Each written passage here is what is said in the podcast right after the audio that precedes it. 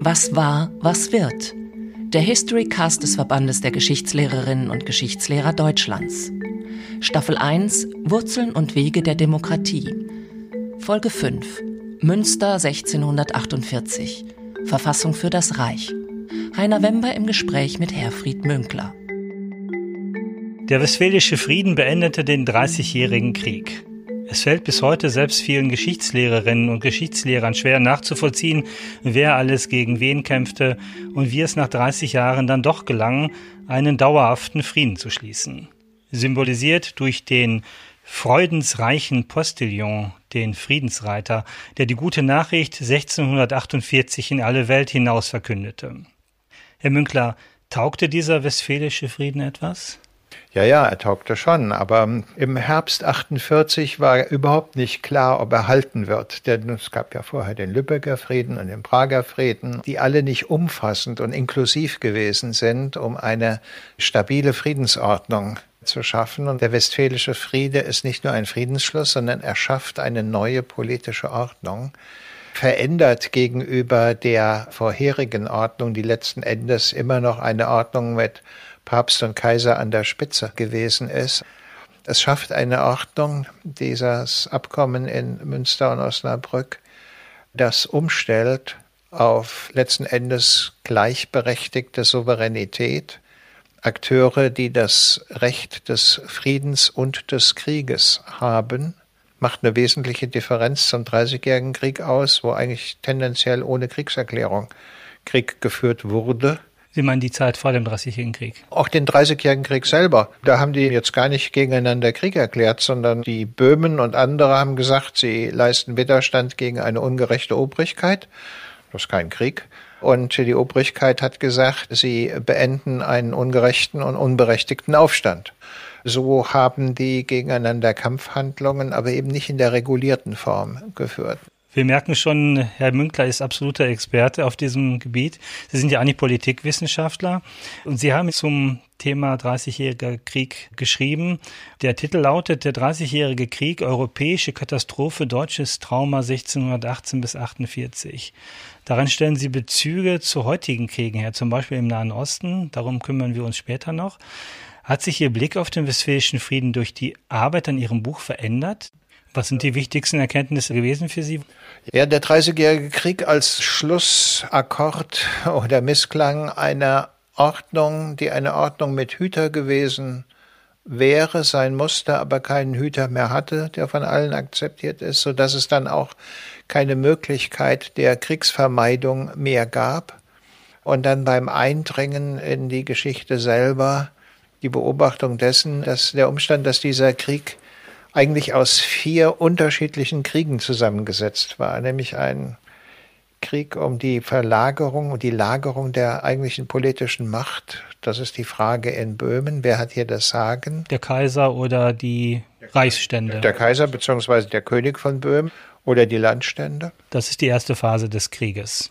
Das ist die erste Phase des Krieges, die sich aber dann in anderer Form auch an anderen Orten zeigt, etwa auch bei dem Eintritt der Dänen in den Krieg. Macht der Christian das alleine oder wen muss er dabei fragen? Eigentlich sind die dänischen Stände gegen den Eintritt in den Krieg, aber weil er die Möglichkeit hat, oben im Sund der Verbindung zwischen Nord- und Ostsee Zölle zu erheben, hat er Ressourcen, um auf eigene Faust Krieg zu führen und so weiter und so weiter. Die Frage gewissermaßen, haben wir es mit einer gemischten Ordnung, in der König und Landstände interagieren zu tun oder aber die Stände sind untergeordnet. Gleichzeitig mischt sich aber die Religionsfrage mit genau. hinein. Oder ist die Religion nur die Projektionsfläche, auf der das stattfindet? Nein, nein, ich würde schon sagen, die Religionsfrage ist die zweite. Der Umstand, dass in der Konfessionsfrage die Radikalen beider Seiten, die Jesuiten auf der einen Seite, die Reformierten und Calvinisten auf der anderen Seite, den Takt des Geschehens bestimmen, führt dazu, dass ein Krieg, der eigentlich sonst auf Böhmen und angrenzende Gebiete beschränkt gewesen wäre, zu einem Krieg wird, der irgendwann ganz Europa ergreift. Das war nicht selbstverständlich. Die haben damals wahrscheinlich gedacht, ähnlich wie im Schmalkaldischen Krieg, eine große Schlacht am Weißen Berg, dann ist der Fall gegessen. Das haben sicherlich die beteiligten Akteure geglaubt, dass der Sieger der Schlacht am Weißen Berg auch derjenige ist, der dann den Frieden diktiert. Der Verlierer kann neue Ressourcen mobilisieren, nämlich den Dänenkönig. Genau. Und dann kommt hinzu die Frage, dass als dritte Dimension des Krieges einige Akteure beteiligt sind, die diesen Krieg als klassischen Staatenkrieg führen, die Grenzen verschieben wollen. Das spielt bei den Hessen, Nordhessen versus Südhessen eine Rolle. Da geht es ums Marburger Land. Aber das spielt natürlich auch für Maximilian von Bayern eine Rolle, der die Oberpfalz haben will. Und es spielt eine Rolle bei Johann Georg von Sachsen, der ja lange eher auf kaiserlicher Seite agiert, wiewohl er ein Protestant ist und Sachsen eigentlich das Mutterland des Luthertums darstellt. Nämlich, dass der Kaiser eben verspricht, naja, wenn du dich aus dem Krieg heraushältst und die nördliche Seite Böhmens zumachst, dann kannst du die Lausitz erobern, die ja mit den Böhmen verbunden ist, sodass der die Lausitz bekommt. Das ist so gewissermaßen die dritte Ebene des Krieges, die sich bis zum Schluss durchhält, weil irgendwann dann der Maximilian ja auch noch die Kurfürstenwürde nach München bekommt. Die erste Phase bis 1630, die zwölf Jahre, siegt der Kaiser sich allmählich an die Spitze und kann dann den Frieden diktieren. Ja. Die Machtfrage ist in dem Punkt eigentlich in Deutschland entschieden. Könnte man sagen. Aber er übertreibt es und dann bekommen die Religionsfanatiker, die Extremisten die Oberhand und es kommt zur Restitution. Ist das eigentlich der Grund, warum der erste Friedensversuch gescheitert ist, der von Lübeck? Ja, aber vielleicht auch, weil er nur auf die konfessionellen Fragen schaut und kommt noch eine vierte Dimension hinzu, die kann man am besten als Hegemonialkrieg bezeichnen, nämlich die Auseinandersetzung zwischen der Frage, ob das Haus Habsburg in Europa das Sagen hat und welche Rolle die Franzosen spielen. Das ist ja nochmal irritierend, dass der Kardinal der römisch-katholischen Kirche Richelieu in den Krieg eingreift auf Seiten der Protestanten, weil das für ihn eine Möglichkeit ist, die Einkreisung Frankreichs durch das Haus Habsburg, Spanien, das Kaiserreich und dann natürlich oben noch die Niederlande aufzusprengen. Der Richelieu hat eigentlich die Vorstellung, ein Kooperations- und Koalitionsverbot zwischen Madrid und Wien zu installieren. Das Eingreifen Gustav Adolfs in den Deutschen Krieg ist nur möglich, weil Frankreich die Hälfte der Kosten übernimmt. Lassen wir uns dann noch kurz bei bleiben. Die erste Phase des Krieges bis 1629, 1630 ist der Krieg noch weitgehend beschränkt aufs Reich. Ja. Da es dann für die Protestanten ganz eng wird und der Schwedenkönig auch Machtambitionen hat, macht er das Fass dann wieder auf. Und das kann er nur mit den Franzosen. Dann wird der Krieg ein europäischer Krieg.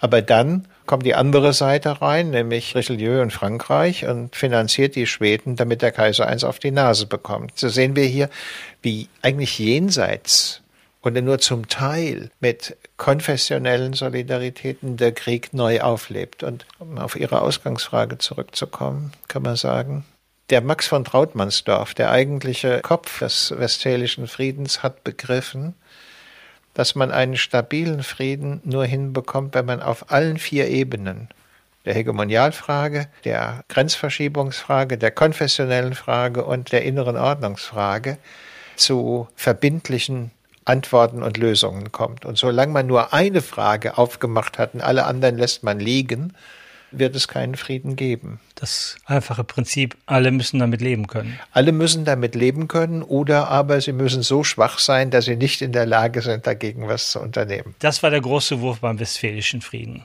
Was waren denn die großen Herausforderungen nach dem Friedensschluss? Er hätte ja auch ein paar Mal scheitern können. Was hat den letzten Druck erzeugt, dass er zustande kam? Die letzten Schlachten des Krieges im Jahr 48 noch, die führen dazu, dass die kaiserliche Seite, die noch lange darauf gesetzt hat, naja, das Blatt wird sich wieder zu unseren Gunsten wenden, dass diese Erwartungen aufgegeben werden muss, dass man einwilligt in den jetzt entstandenen Status quo und dann auch unterschreibt. Dass man realistischer wird. Und der neue Kaiser war ja auch Ferdinand der Dritte, ja. aus anderem Holz geschnitzt als sein Vorgänger. Genau, das war ein nicht so sehr in der Hand der jesuitischen Beichtväter befindlicher Politiker, der offener gewesen ist. Dann werden auch die Jesuiten ausgetauscht und es werden andere herangezogen. Auch auf protestantischer Seite wird die Rolle der Reformierten schwächer. Das sind sicherlich alles Schritte, die mit dazu beitragen, dass Münster und Osnabrück funktionieren. Aber trotzdem, Generalleutnant Piccolomini zweifelt, dass dieser Friede halten wird, weil er sich die Frage vorlegt, ja, wer soll denn die Truppen abdanken? So unendlich viele Leute, die im Prinzip nichts können als kämpfen, rauben und morden. 60.000 Schweden wollten ihren, schwedische Söldner muss man sagen, nicht Schweden wollten ihren Sold.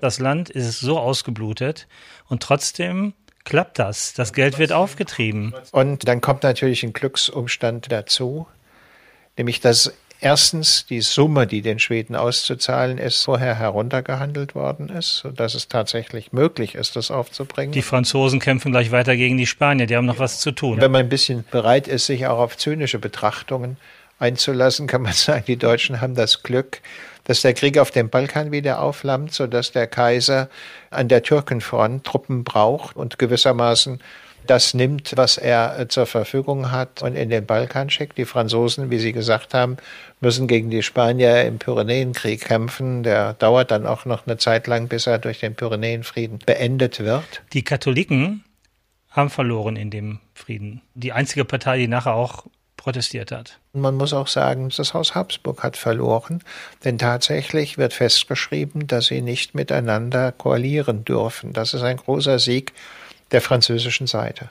Auf der anderen Seite, die Calvinisten wurden beruhigt dadurch, dass sie jetzt plötzlich auch zählten. Im Augsburger Religionsfrieden gehörten sie noch nicht dazu und stellten dann auch die besonders eifrigen Schafmacher beim Ausbruch des Krieges. Richtig, ja. Dieser zweite Strang des Protestantismus wird gewissermaßen in die Friedensordnung inkludiert und man findet dann auch einen Abfindungsmechanismus, in dem man sagt, naja, diejenigen, die in einer Stadt oder einem größeren Raum die Mehrheit der Konfessionsanhänger stellen, die haben die Hauptkirche und wenn es eine starke Minderheit gibt, dann haben die auch eine Kirche und die haben auch einen Kirchturm und eine Glocke. Und wer nur eine kleine Minderheit ist, der hat halt nur einen Betraum mit einem Dachreiter drauf, ohne Turm. Und Dachreiter hat auch nie so dicke Glocken, weil er ja sonst einbrechen würde vom Gewicht her aber sie sind inkludiert und wenn es auch nur randständig und pro forma ist und mit einer ganz kleinen Glocke, die man kaum hören kann, aber immerhin, es ist eine Glocke. Das Entscheidende ist aber, dass Religion Privatsache wird nach dem Frieden, mehr oder weniger. In den Städten kann man vielleicht sagen, ja, weil es häufig Städte gibt, die zwei Konfessionen, drei Konfessionen jetzt nebeneinander aufweisen. Im Land gilt häufig der Augsburger Grundsatz, der von 1555, weiter, dass man sagt, wer der Herr des Landes ist, der bestimmt auch die Konfession. Und die Reaktion darauf ist das Jus emigrandi, das Recht, das dieses Land zu verlassen und sich im Nachbarland anzusiedeln. Das ist etwas, was während des Krieges selber schon stattgefunden hat. Wenn die siegreiche Partei dann ihre konfessionelle Auffassung durchgesetzt hat, sind große Flüchtlingsströme entstanden. Es hat auch dann mit zu den Verheerungen dieses Krieges beigetragen auch die Opferzahlen erhöht, weil die natürlich für Seuchen anfällig waren aufgrund der miserablen hygienischen Bedingungen in den Recks und in den Lagern, in denen sie dann zunächst mal grenznah darauf gewartet haben, dass sich das Blatt vielleicht doch noch ändert. Dieser Krieg ist von daher interessant, weil er nicht wesentlich ein Krieg der großen Schlachten ist, die wir zwar im Nachhinein herausgestellt haben, die aber eigentlich keine Entscheidung bringen, sondern ein Krieg ist, der auch tief in die im weiteren Sinne gesellschaftlichen Verhältnisse eingreift und der ungeheure Flüchtlingsströme in Gang setzt, was in der westfälischen Ordnung nach 1648 eigentlich zu vermeiden versucht wurde, indem man den Krieg so organisiert hatte, dass er wieder ein Instrument in der Hände der Herrscher und der Politik war und im Prinzip in Entscheidungsschlachten entschieden wurde, also dass zumindest der Ausgang der Schlacht eine Anzeige dafür war, wie der Friede jetzt auszuhandeln ist. Eine Art Verstaatlichung des Krieges wieder. Genau. Man kann auch sagen, in gewisser Hinsicht gehört zur Abdankung der Heere auch noch hinzu, dass aus ihm die stehenden Heere der Staaten hervorgehen. paar Kollegen haben die auch die stehen gebliebenen Heere genannt. Das Witzige dabei ist, dass man sagen kann, die Krieger und Söldner von vorher werden jetzt, in Anführungszeichen natürlich, verbeamtet. Es gibt ja nichts Friedlicheres als Beamte. Das heißt, sie bekommen eigentlich die Zusage einer lebenslangen Versorgung.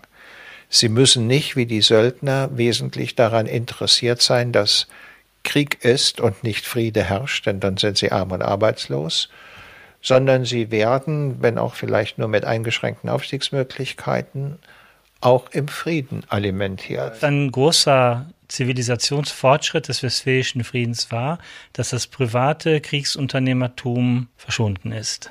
Genau. Der Staat setzt sich durch und übernimmt den gesamten militärischen Apparat.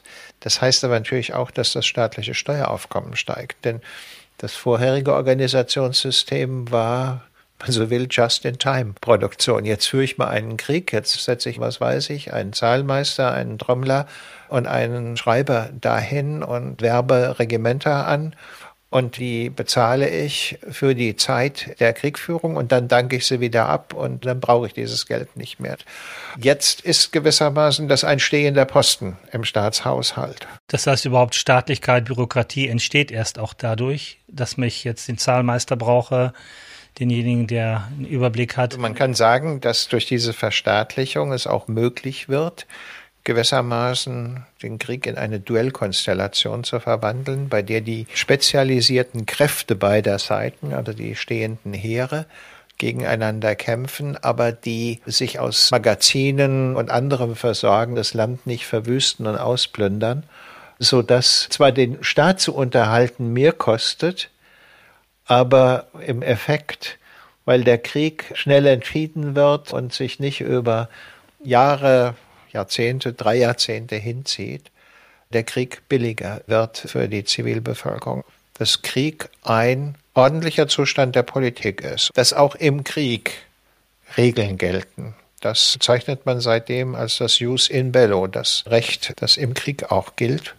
Und dass das Recht, Krieg zu erklären, nur bei den Souveränen liegt, eigentlich bei den Königen. Die aber dann auch verführt sind, häufiger mal Krieg zu erklären, weil sie den Krieg als die Fortsetzung der Diplomatie mit anderen Mitteln begreifen. Genau, genau. Die lassen sich dann da schon drauf ein. Krieg ist gewissermaßen in der westfälischen Ordnung ein Regulationsbestandteil einer mechanisch über Druck und Gegendruck sich ausgleichenden Ordnung. Und man kann sagen, diese westfälische Ordnung besteht bis in den Ersten Weltkrieg hinein. Man kann sich fast eine Ähnlichkeit vorstellen, als die Truppen zum Weißen Berg Richtung Prag marschiert sind und dachten, eine große Schlacht, wie im Krieg zuvor.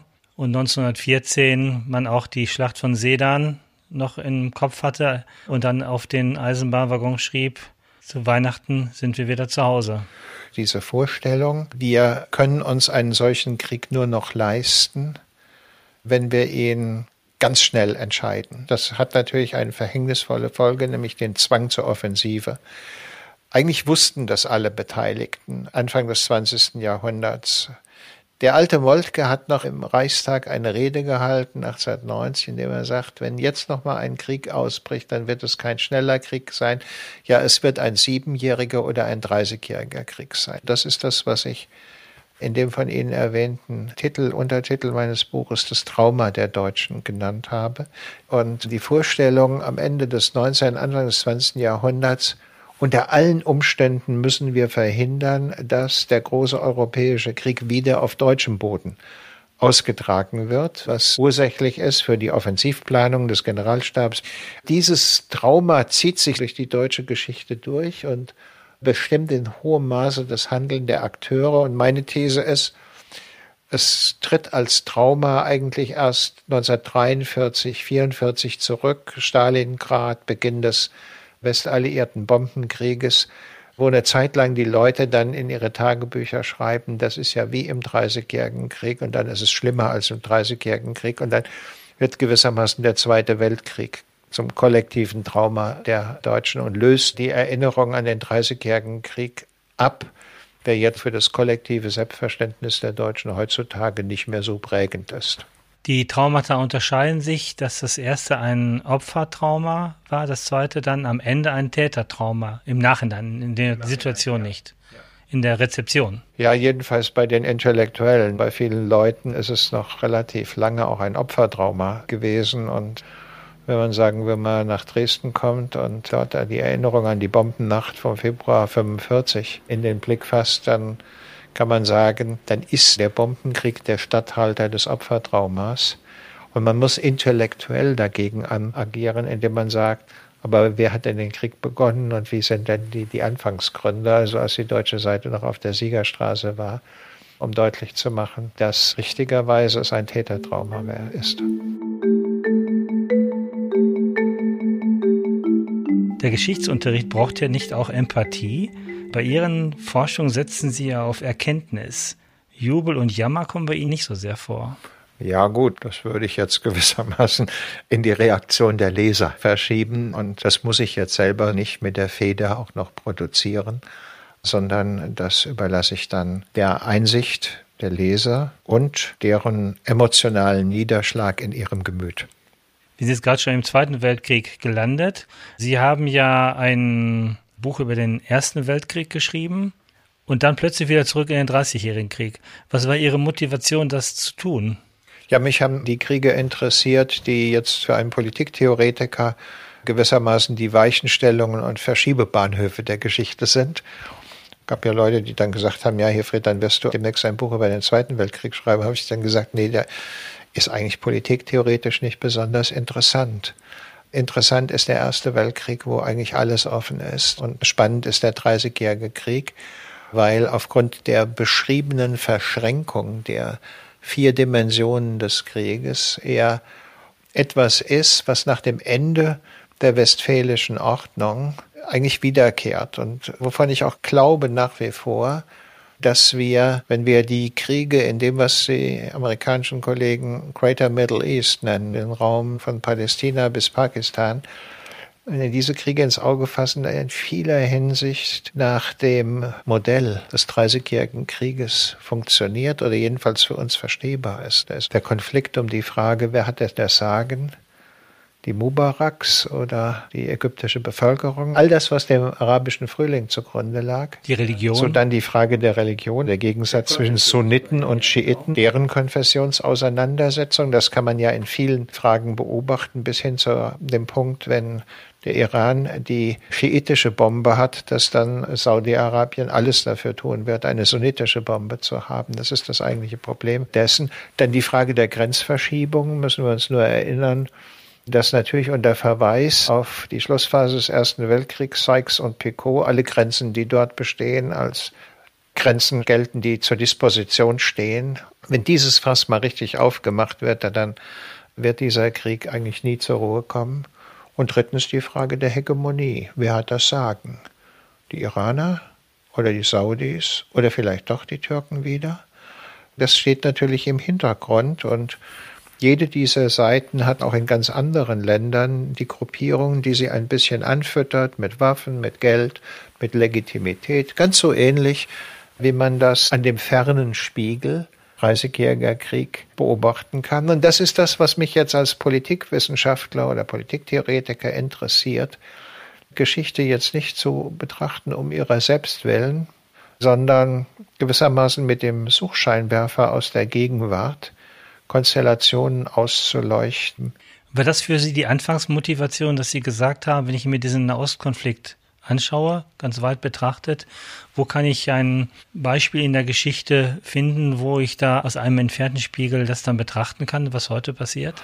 Ja, ein bisschen war das auch so. Nun hat es eine Vorgeschichte. Ich hatte ja 2002 ein Buch veröffentlicht, das hieß Die neuen Kriege. Und da gibt es auch ein Kapitel schon über den Dreißigjährigen Krieg drin, allerdings eher auf der phänomenologischen Ebene. Was weiß ich, die Wiederkehr der Söldner, auch in den heutigen Kriegen und die Bedeutung des Geldes und eine Kriegsfinanz, die gar nicht staatlich organisiert ist, sondern über die Schattenkanäle der Globalisierung läuft und vieles mehr.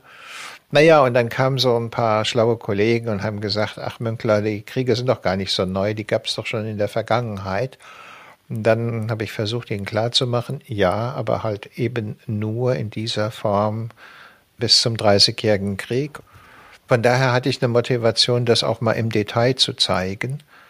Deswegen ist eigentlich seit 2004 oder 2005 bei mir eine Vorstellung gewesen, ich könnte auch den Dreißigjährigen Krieg mal darstellen.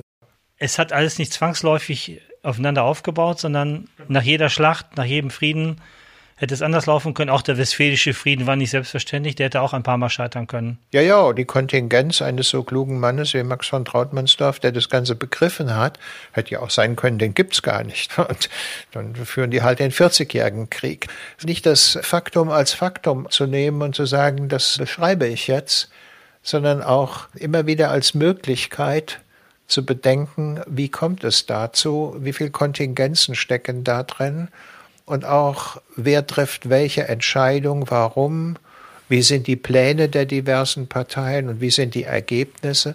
Würden Sie sagen, im Nahen Osten haben wir auch einen 30-jährigen Krieg? Wenn man von Libyen den Bürgerkrieg betrachtet, über den arabischen Frühling, jetzt Syrien, Türkei, Nordirak, ist das auch ein 30-jähriger Krieg, wenn Sie es so definieren möchten? Die runden Zahlen haben natürlich ihre eigenen Suggestionen. Man kann ja sagen, Afghanistan ist auch ein 30-jähriger Krieg, wenn man den beginnen lässt mit dem Einmarsch der damals noch glorreichen Roten Armee. Wir wissen auch gar nicht, ob der Krieg wirklich vorbei ist. Aber vor der Hand kann man schon sagen, das sind 30-jährige Kriege. Da kommt es dann nicht drauf an, ob man da vorne noch was anstricken muss und hinten noch ein paar Bändel seitlich heraushängen hat sondern es kommt gewissermaßen mit der 30 darauf an zu sagen, eigentlich, er erschöpft die Lebensdauer mindestens einer Generation, wenn nicht jedenfalls damals im 17. Jahrhundert tendenziell von zwei Generationen. Das sehen Sie im Nahen Osten auch. Das würde ich auch sagen. Da wachsen sehr viele Menschen heran, die im Jemen zumal, in Afghanistan nichts anderes kennen als Krieg oder aber in Syrien eine Intensität von Gewalt, die für sie den Rest ihres Lebens prägend wird. Und wir lernen aus dem Fernspiegel, wie wichtig oder unwichtig Stoppmechanismen sind, Intervention, Nichtintervention. Kann man da was daraus lernen? Das ist für Historiker ja immer eine provokative Frage. Ja, man kann sicher was daraus lernen, aber lernen heißt nicht immer, dass man das Richtige lernt. Dafür war ich lang genug Hochschullehrer, um zu beobachten, sei es in Klausuren und sei es in anderen Formen, dass auch das Falsche gelernt werden kann. Und man kann auch aus geschichtlichen Beispielen das Falsche lernen. Wie ich vorhin gesagt habe, die Deutschen sind im Vorfeld des Ersten Weltkrieges damit beschäftigt, unter allen Umständen zu vermeiden, dass sich der Dreißigjährige Krieg wiederholt, sagen deswegen mit Schliefen, wir müssen offensiv operieren, dann ist das mit einer der ersten Schritte ins Verhängnis. Man kann auch das Falsche lernen und um das zu vermeiden, aber trotzdem nicht blind vor den Ereignissen zu stehen, sondern einen Durchblick ihnen gegenüber zu haben, ist es ratsam, sich mit der Geschichte, mit solchen Ereignissen klug und gründlich auseinanderzusetzen, um so etwas wie Richtungsanzeiger zum Verständnis unserer eigenen Umgebung zu haben, um zu verstehen, was das ist, dessen Zeitgenossen wir sind. Wenn wir heute einen 30-jährigen Krieg im Nahen Osten haben, damals in Europa, dann könnte es in Anlehnung an den Westfälischen Frieden von Münster irgendwann einen nahöstlichen Frieden von Damaskus geben. Von Damaskus, ja, das ist sicherlich der richtige Ort dafür. Aber ich sehe das im Augenblick nicht, weil die Mächte fehlen, die in der Lage wären, die unterschiedlichen Konfliktparteien an einen Tisch zu bringen und die dann auch in der Lage sind, diesen Raum zu pazifizieren. Die Europäer sind dafür zu schwach. Die Amerikaner haben sich aus diesem Raum letzten Endes inzwischen zurückgezogen. Die Russen sind dort präsent, aber eher als Störer der Ordnung denn als Förderer. Und die Chinesen glauben sich einzelne Filetstücke heraus, aber sonst haben sie daran kein großes Interesse. Das ist vielleicht das Unglück dieses Raumes und könnte dazu führen, dass das um auch ein Beispiel aufzugreifen, kein 30-jähriger, sondern ein 100-jähriger Krieg werden kann. Herr Münkler, herzlichen Dank. Was war, was wird? Der History Cast des Verbandes der Geschichtslehrerinnen und Geschichtslehrer Deutschlands. Staffel 1 Wurzeln und Wege der Demokratie. Folge 5 Münster 1648 Verfassung für das Reich. Heiner Wember im Gespräch mit Herfried Münkler. Gefördert von der Beauftragten der Bundesregierung für Kultur und Medien.